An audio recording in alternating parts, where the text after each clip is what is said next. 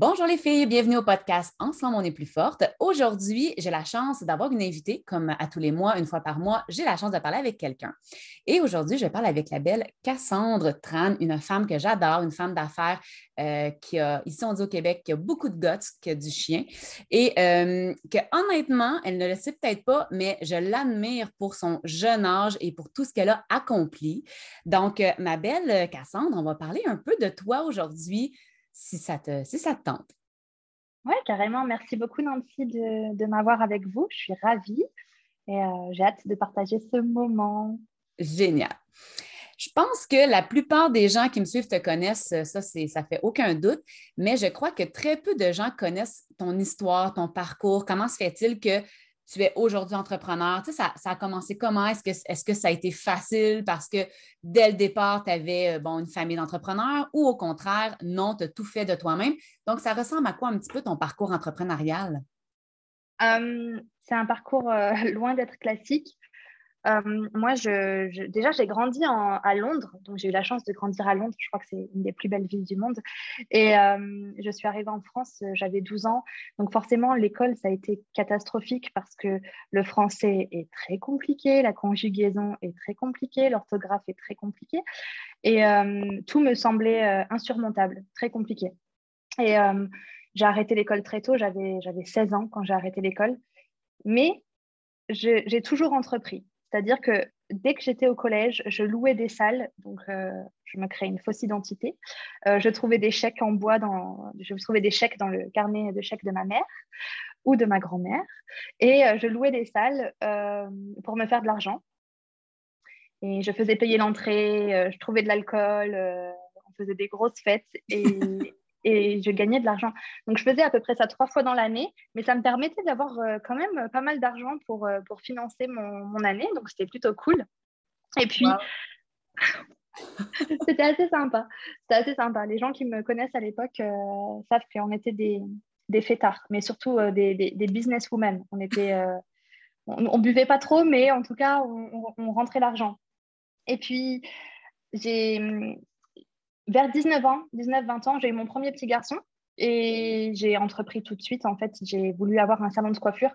J'étais convaincue que j'allais gagner de l'argent avec un salon de coiffure parce que pour moi, c'était euh, un truc dont tout le monde avait besoin. Les hommes, les femmes, les enfants, tout le monde avait besoin d'un coiffeur. La réalité, c'est que tu ne peux pas ouvrir un salon de coiffure si tu n'as pas les compétences et mhm. tu ne peux pas ouvrir un salon de coiffure euh, pour gagner de l'argent. En fait, tu ne peux pas créer d'entreprise si ton seul objectif, c'est de gagner de l'argent. Je suis d'accord. Parce que, parce que ça ne fonctionne pas. Ce n'est pas la, la, réalité de la chose. Donc, j'ai, euh, au bout d'un an, ma société, elle a fermé et, j'avais euh, déjà 20 000 euros de, de dette. Mais comme je ne me suis pas euh, laissée abattre, j'ai recommencé. Donc, un autre salon de coiffure. Ah oui Et puis là, et puis là je me suis dit, je vais prendre sept salariés. C'était la faute des salariés, ils ne savaient pas euh, travailler. Donc, en fait, c'était jamais de ma faute. C'est ça uh-huh. aussi, je pense. C'est que la deuxième fois, ça m'a servi de leçon et j'ai compris que c'était de ma faute. Euh, je ne suis pas coiffeuse, je n'ai pas les compétences, je n'ai pas les connaissances, je ne connaissais rien à la communication, au marketing, euh, au produit, à rien. Et, du coup, deuxième fois, deuxième fermeture judiciaire. Donc, donc, ça a été un peu violent. Et j'ai en même temps, en fait, euh, j'ai découvert le marketing de réseau. Ici, en France, on dit vente à domicile. Et, euh, moi, on m'avait proposé des bijoux, en fait, que je vendais euh, dans les salons de coiffure. Et les bijoux, on m'avait dit, tu pourras gagner 300 euros par mois. Donc, je, m'arrêtais à 300 euros par mois. Je n'avais pas compris que je pouvais gagner plus. Oh. Moi, je, on m'avait dit, si tu vends les bijoux comme ça, tu pourras gagner 300 euros par mois, mais je n'avais pas compris qu'on pouvait gagner illimité. Autrement, je pense que j'aurais été chercher euh, illimité. Mais du coup, elle m'avait, cette personne, quand elle m'a vendu l'opportunité, en me disant que j'allais gagner 300 euros par mois, elle a créé mon plafond de verre. Mm-hmm. Elle m'avait mis une limite finalement. c'est vrai qu'on fait ça des fois avec les, les, jeunes recrues. On leur montre comment gagner quelques centaines d'euros, mais il ne faut pas oublier de leur dire que ce n'est qu'un début. Exactement. Exactement. Puis moi, on ne m'avait pas euh, expliqué que je pouvais aller plus loin. Et une fois, je, je tombe sur une présentation d'opportunité où on me dit que le revenu était limité, que ça dépend de mon ambition, que ça dépend de, mon investissement. Et là, c'est des mots qui me parlent. Donc là, euh, là je me dis, OK, j'y vais. Et puis, j'arrête euh, d'ouvrir des sociétés qui ne fonctionnent pas. Je, fais du marketing de réseau. Et je me suis mis à fond et ça m'a un peu sauvée parce que j'ai pu, pu éponger une partie de mes dettes, mais surtout, j'arrivais à payer mes factures. Donc, mhm. ça, c'était déjà une première. Vraiment, c'était une première. Donc, c'était déjà pas mal. Et euh, en fait, très rapidement, je me rends compte que tout le monde a des outils. Les États-Unis, l'Allemagne, l'Angleterre. Et nous, en France, on n'a rien de terrible. On avait un vieux magazine à l'époque, euh, mais qui n'était pas joli, euh, très, très vieux. À l'image de la vente à domicile. Oui, oui, oui, oui. Mais rien de sexy. Et moi, je voulais quelque chose de sexy. Et euh, du coup, je décide de lancer le networker. Oh, wow! ça a été vraiment une idée de OK, il y a un manque, il y a, un besoin à combler. Partons, euh, partons le magazine qui va, qui va venir faire la différence pour les, les gens du domaine. C'est ça, exactement. Fait que sans connaissance nécessairement de comment faire un magazine, sans trop savoir, tu as appris vraiment à le faire petit à petit? En fait, c'est un peu bizarre parce que après, je me suis rappelé une conversation que j'avais eue euh, au, collège avec ma prof de français qui me disait, tu sais Cassandre, euh, tu n'as pas encore intégré toutes les règles françaises, mais euh, tu sais écrire et tu sais t'exprimer. Et je lui disais, un jour, j'aurai un magazine de mode. Et elle me disait, bon, calme-toi quand même parce que pour avoir un magazine, il faut aller très loin à la fac, etc. Et ce n'est pas du tout dans tes ambitions. Et elle savait très, elle savait très bien que j'allais arrêter l'école euh, tôt. Mais j'ai quand même eu mon magazine. Et euh, je me souviens que je lui, je, lui, ai apporté mon premier magazine. Je, je lui ai dit, tu te souviens, euh, je t'avais dit que j'aurais un magazine. Donc, je pense que dans la vie, de toute façon, quand on veut, quand on veut apporter quelque chose aux autres, on n'a pas besoin de savoir comment faire. On trouvera comment faire. Par contre, si on veut le faire pour gagner de l'argent, là, ça ne fonctionne pas. J'en suis la preuve. Oui, effectivement. tu as tellement raison. Quand, c'est pour contribuer, quand c'est pour euh, apporter quelque chose de mieux autour de nous, c'est vrai qu'on trouve des façons. Puis c'est vrai qu'à ce moment-là, euh, les gens se, se, relient à notre cause, finalement. C'est là que vraiment la puissance des relations humaines va quand même opérer parce que quand on fait à propos de nous, à propos de l'argent, les, gens le sentent. Puis c'est à ce moment-là que ça. Le message, ben, finalement, c'est qu'il n'y a pas de message. Quand on fait les choses pour aller chercher de l'argent, on n'a pas de message solide. Tandis que quand on veut le faire par contribution pour aider tout ça, ben, notre message, lui, devient vraiment très puissant. Puis c'est les gens, finalement, c'est le message qu'ils achètent. C'est exactement ça. En fait, je dis toujours que l'intention de départ, on le retrouve à l'arrivée. Sauf qu'on l'oublie. On l'oublie toujours. Mais l'intention de départ, quoi qu'il arrive, on le retrouve à l'arrivée. Et moi, mon intention de départ avec le networker, ça n'a jamais été de gagner de l'argent parce que j'avais déjà eu des échecs et, et, enfin, je comptais sur mon mari, clairement, pour gagner de l'argent. J'avais compris que ce n'était pas moi qui allais gagner de l'argent. Ah, Mais du, du, coup, je le faisais vraiment pour, euh, pour contribuer, pour apporter quelque chose de différent, pour fédérer aussi. Parce que je me rendais compte qu'en France, c'était mal vu de parler entre différentes sociétés et on n'avait pas le droit d'être copine avec les amis qui étaient dans une autre compagnie. Et je me disais, waouh, c'est un monde de femmes, c'est bizarre. Et puis euh, finalement, je me suis dit, non, c'est possible de fédérer, c'est possible de travailler tout ensemble, tous ensemble. C'est possible aussi de laisser les hommes faire leur place. Et c'est possible de créer une communauté.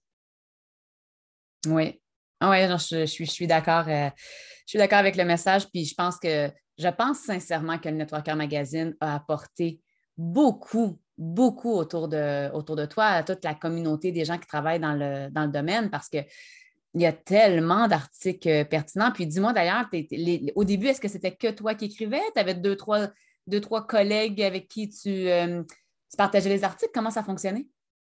C'était chaud c'était chaud. Euh, au tout début, personne ne nous faisait vraiment confiance. Euh, j'ai eu la confiance de, de, Mélène Bernard. Ça a été incroyable. Euh, c'était une leader, enfin, c'est une leader. Et elle, je lui envoie un message sans de grosses convictions. Hein. Je lui parle du projet. et je lui dis écoute, j'aimerais faire ton portrait. Elle m'a laissé faire son portrait. Je me suis éclatée comme jamais sur, sur cette interview. Et puis, les premiers articles, effectivement, on n'était pas beaucoup. On n'était pas beaucoup, on devait être cinq ou six. je devais avoir cinq ou six personnes qui, qui m'ont fait confiance. Ce qu'il faut savoir, c'est que nos rédacteurs n'ont jamais été payés. Mhm. ça fait quatre ans qu'on a le networker. Et en fait, une de nos forces économiques, mais aussi nos forces dans le magazine, je pense, c'est que nos rédacteurs n'ont jamais reçu de contribution financière. Euh, les gens le font parce qu'ils ont envie de le faire, parce qu'ils ont envie de partager avec les lecteurs et euh, parce qu'ils ont envie d'apporter leur pierre à l'édifice au sein du marketing de réseau. Donc clairement, les gens l'ont fait, quand les gens écrivent chez nous, ils le font de leur plein gré et ils le font parce qu'ils ont envie. Et, ça, pour nous, c'était vraiment très important de ne jamais rentrer dans euh, on commence à payer les gens, etc. On ne voulait pas de ça. Euh, donc ça, ça a été notre force. Et puis le networker, euh, non, je savais vraiment pas du tout comment faire un magazine. Hein. D'ailleurs, si on regarde les premiers magazines, j'avais pas de code barre. je crois que pendant un an et demi, je savais même pas que je devais me déclarer à la, à la Bibliothèque nationale de France. Donc ça, ça fait que deux ans que j'ai fait mes déclarations. non, j'ai appris sur le terrain. Je ne savais pas qu'on devait avoir ce qu'on appelle une ours avec les réglementations. Euh, non, il y, a plein de choses que, j'ai mal fait au départ, hein, euh, mais ça m'a permis de m'améliorer, d'évoluer. Et puis, en fait, finalement, tout le monde a évolué en même temps que moi, donc c'est génial. Oui, exactement. Je pense que c'est important de, dans ce que tu viens de dire, de ne pas attendre de tout savoir, de tout connaître avant de sauter dans l'action parce que c'est la meilleure façon de se planter. Là. Si on fait ça, on attend, on attend, on repousse, puis au final, si tu avais su au départ, la première fois que tu as écrit un mot dans le magazine, si tu avais su tout ce que tu devais déclarer, tout ce que tu devais aller chercher, écrire et faire, ben peut-être que tu ne l'aurais pas lancé parce que peut-être que tu aurais dit Ah, finalement, c'est beaucoup d'étapes. peut-être que tu aurais vécu euh, une période de découragement, tandis que quand on est dans l'action et que là, on est motivé, que là, le projet nous emballe, après, on s'ajuste, après, on, apprend, après, on, on fait ce qu'il y a à faire. Mais à toutes celles qui sont présentement en entreprise puis qui attendent de tout savoir avant vraiment de tomber dans l'action, c'est la pire façon de c'est la meilleure façon de vous décourager. Moi, je pense que, euh, comme Cassandre dit, il faut tomber dans l'action, il faut, le faire parce qu'on a envie de le faire, il faut trouver notre mission derrière ça. Et après, tout le reste qu'on doit savoir, on va finir par l'apprendre. Oui, puis si on attend que les choses soient parfaites, on ne fait jamais rien. Et, et ce n'est pas authentique finalement. Donc, euh, je pense que les gens, les clients, les, gens qui nous suivent sur les réseaux, des choses comme ça, ils ont besoin de voir de l'authenticité, ils, ont besoin, ils ont besoin de voir quand c'est compliqué, quand on se plante, quand aussi on vit des victoires. Euh, enfin, ils ont besoin de voir tout le process. Oui, oui, puis c'est ce qui nous, euh, on dit souvent ici au Québec, c'est ce qui nous rend attachants, de, de, voir que ce n'est pas tout rose, tout parfait, de voir les moments, comme tu dis, un peu plus difficiles, ben, c'est ce qui nous rend attachants, c'est ce, qui fait que les gens finalement se reconnaissent dans notre parcours et que c'est là, je pense qu'on peut vraiment réussir à les inspirer parce que si les gens voient qu'il y a des moments où ça va moins bien, mais qu'après on a de grandes réussites, ben peut-être que ça, leur permet de réaliser que pour eux aussi, après un moment plus difficile, ben il y a des grandes réussites qui peuvent arriver. Là. Exactement. Parlons de, justement de, de réussite. Si tu avais à, à nommer ta plus grande fierté ou ta plus grande réussite, ton meilleur coup depuis que tu es en affaires, ce serait quoi? Je pense que, waouh, c'est une question difficile. Euh, je pense que ça a été l'achat de nos bureaux. Je pense que vraiment, c'est venu concrétiser. Euh, le, le, networker, c'est né dans ma cuisine. On a beaucoup travaillé dans ma cuisine. Et puis après, j'ai embauché euh, au bout de deux ans notre première apprentie, Laura. Et à l'époque, on avait eu des bureaux qui avaient été prêtés par la mairie. C'était génial. mais ils nous avaient fait un contrat d'un an. Donc pendant un an, on avait eu des bureaux gratuitement. C'était génial. Mais euh, au bout d'un an, on a dû les quitter pour laisser place à une autre société. Donc, je suis retournée travailler chez moi. Et puis, il y a eu la pandémie. Donc, je suis restée travailler chez moi. Euh, Inès travaillait aussi euh, chez moi. Et puis,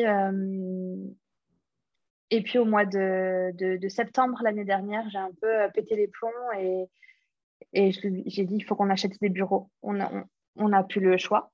Et mon banquier m'a dit oui, c'est une bonne idée. Et j'avais peur et puis, du coup, on a acheté les bureaux. On a... Et puis, c'est vraiment le, le QG, le quartier général euh, du networker. Euh, c'est bien parce que les gens peuvent venir nous voir. On a un point de, on a un point de repère. Les gens peuvent venir. On peut faire des petites. Euh, voilà, des fois, on fait des petits brunchs. Les gens viennent manger avec nous. Et on a pu agrandir l'équipe. Et ça, ça a vraiment fait du bien. Et je pense que ça, c'est une des plus grosses fiertés. c'est quand on commence à agrandir l'équipe, c'est que, c'est que la société prend du volume. Oui, oui, quand on commence à avoir euh, des gens avec. Euh, puis on ne se le cachera pas non plus, quand on commence en affaires, on fait tout, hein, mais on ne peut pas tout faire parfaitement. C'est impossible. Donc, quand on commence à avoir une équipe, justement, OK, telle personne va prendre euh, la responsabilité de telle tâche, telle tâche, telle tâche, bien, ça te permet à toi, premièrement, de garder une santé d'esprit parce qu'on vient fou à tout faire. Et deuxièmement, ça te permet d'être plus souvent là où est-ce que tu es, la meilleure, plus souvent là où est-ce que vraiment tu fais une différence dans l'entreprise parce que il y a des tâches, on s'entend que ce n'est pas obligé d'être nous qui font. Et euh, quand on, commence à avoir une équipe, effectivement, on se rend compte aussi, euh, en tout cas, mon expérience personnelle, je me rends compte que certaines personnes sont bien meilleures que moi pour certaines tâches que moi, j'ai plus envie de faire de toute façon. Exactement. Oui, je pense que c'est ça. Et puis, je pense que mon autre fierté, il y a eu les bureaux et il y a aussi euh, le fait de faire venir Eric Marina Wari en France. Ça, c'est une première. Ça, c'est une grosse fierté. Et en fait, c'est l'affiche en général, la fierté. C'est de se dire, OK, on va avoir Eric et Marina Wari, on va avoir Nancy, toi, on va avoir euh, David Laroche. Et ça fait vraiment un beau panel. Donc, euh, ça, c'est une grosse fierté. J'ai hâte de voir les affiches d'ailleurs. Et euh, moi, j'ai hâte d'être à ce moment-là parce que je pense que ce sera la concrétisation de tout. Oui. Oui, je pense que la salle aussi, l'endroit où tu réserves. Moi, quand, quand tu m'as dit l'endroit où tu réservais, écoute, je me rappelle, je me rappelle du moment d'avoir terminé l'appel avec toi puis de dire Oh mon Dieu, OK, c'est il y a quelque chose qui se passe, là, c'est énorme. Wow, quel accomplissement. Tu j'étais tellement, tellement euh, euh, impressionnée de tout ça. Je pense que c'est ça, les lieux, les gens sur scène. Euh, je comprends que cet événement-là en soi est un événement qui va être extraordinaire. D'ailleurs, je crois que les billets sont sûrement encore en vente à l'heure où on se parle par rapport à tout ça. Oui, ils sont encore en vente. Il ne reste pas énormément de place. Il en reste 1000 euh, mais euh, voilà, on n'en fait pas encore euh, de grosses communications. Je pense qu'on commencera la communication au mois de novembre, six mois avant l'événement, c'est pas mal. voilà, on travaillera un petit peu toute la communication à ce moment-là. Mais je suis pas. C'est très bizarre parce que tout le monde me dit, surtout mon comptable, dépêche-toi de vendre les billets. moi, je suis pas stressée. je sais que ça va se remplir. Et puis, si ça se remplit pas, c'est pas grave parce que je vais quand même passer un bon moment. Euh, on sera à Disneyland, on peut que passer un bon moment. Enfin, oui. Ça va être génial. Et puis d'être ensemble, de se dire, OK, ça fait deux ans qu'on n'a pas pu être ensemble. Ça y est, là, on peut enfin tous euh, de nouveau se retrouver et, être ensemble, c'est fort. Oui, exactement. Oui, je n'avais pas nommé Disney parce que je ne savais pas si tu le disais ou pas, mais pour ceux qui ne savent pas du tout, l'événement va se tenir exactement à Disney euh, en Europe. Et c'est ça. Je pense qu'effectivement, comme tu dis, l'événement va être complètement magique, peu importe, euh, peu importe le nombre de billets vendus. Je comprends ce que tu veux dire. C'est pas. Euh, comme tu disais tout à l'heure, le but derrière tout ça, ce n'est pas nécessairement la vente, ce n'est pas nécessairement le côté profit ou quoi que ce soit. Le but derrière tout ça, c'est vraiment d'offrir, de connecter avec les gens, puis d'apporter finalement une grande contribution pour ceux qui vont être là. Oui, c'est ça, exactement. L'intention de départ, on le retrouve toujours à l'arrivée. Donc, euh, donc là, l'intention de départ, c'est d'être ensemble, c'est de passer un bon moment et c'est tout ce qui compte. Génial. Et si on, si on allait dans le côté un peu, euh, un peu moins agréable, du moins bon coup, celui qui t'a appris le plus probablement, mais quelque chose que tu as fait, que tu t'es dit après réflexion, ouais, tu sais quoi, ça, c'était pas un bon coup. Puis je trouve ça important d'en parler parce que tout le monde en a et euh, de pouvoir voir que les autres qui nous inspirent souvent, parce que je suis certaine qu'il y a plein de gens qui vont écouter le podcast et pour qui tu es une inspiration, qui vont se dire Ah, OK, ben, tu sais, elle aussi, elle a vécu des trucs qui étaient des moins bons coups. Donc, ce serait quoi pour toi le moins, le moins bon coup de Cassandre? Euh, je pense que je le dis toujours, c'est euh, parfois les associations qu'on fait. On parle beaucoup de la loi de l'attraction, jamais de la loi de l'association. Et pourtant, c'est hyper important de faire attention à qui, avec qui, à qui on associe son image, parce qu'il suffit, euh, mine de rien, il suffit que, que, le partenaire avec qui on associe notre image fasse quelque chose de, de mal ou de mal interprété par les gens euh, finalement notre réputation à l'empathie. Et puis, euh, et puis aussi, c'est important d'avoir, euh, de s'entourer de personnes qui ont des valeurs pas les mêmes que, que, que, nous, mais semblables et qui mhm. puissent au moins respecter nos valeurs. C'est-à-dire que si toi et moi, on n'a pas les mêmes valeurs, sûrement, mais en tout cas, je suis capable de respecter tes valeurs et je sais que tu es capable de respecter les miennes. Et ça, c'est une loi de l'association qui est parfaitement accordée et harmonieuse. Mais parfois, on s'associe avec des gens qui, euh, qui finalement ne savent pas respecter nos valeurs et puis ça fait mal. Et puis du coup, euh, euh, on est obligé de mettre un terme. Et puis quand on met un terme à, différentes associations, forcément, ça fait du mal. Et puis parfois, l'audience a du mal à comprendre pourquoi on ne collabore plus avec telle ou telle personne. Et puis, on n'a pas forcément envie ou besoin de se justifier. Mais, mais quand les gens sont habitués, ben, ils posent toujours des questions. Oui, c'est normal. C'est vrai que vrai que les gens nous suivent plus qu'on pense. Parfois, l'algorithme fait que les gens nous suivent moins qu'on pense, mais au final, les gens nous suivent plus qu'on pense. Puis euh, rapidement, on peut avoir certaines questions des gens qui, s'interrogent et tout. Donc, c'est vrai que ouais, s'associer à des personnes qui finalement, euh, avec qui on a des grandes divergences de valeurs ou d'opinion, ça peut être effectivement plus, plus dommageable. Je, suis entièrement d'accord avec ce que tu dis. Et euh, en terminant un peu la, conversation d'aujourd'hui, si tu avais conseil ou euh, quelque chose tout simplement à dire à ceux qui sont en affaires en ce moment ou qui pensent être en affaires bientôt, puis qui vont rencontrer les fameuses montagnes russes ou la fameuse ascenseur euh, émotionnel qui vient avec l'entrepreneuriat, si tu avais un message ou un conseil à leur donner, ce serait quoi? Euh, j'ai envie de dire, tu ne peux pas être satisfaite ou satisfait, tu ne peux pas être satisfait de quelque chose que tu n'as pas clairement déterminé. Hmm. Donc, il faut prendre le temps de déterminer tes objectifs, tes valeurs, tes ambitions.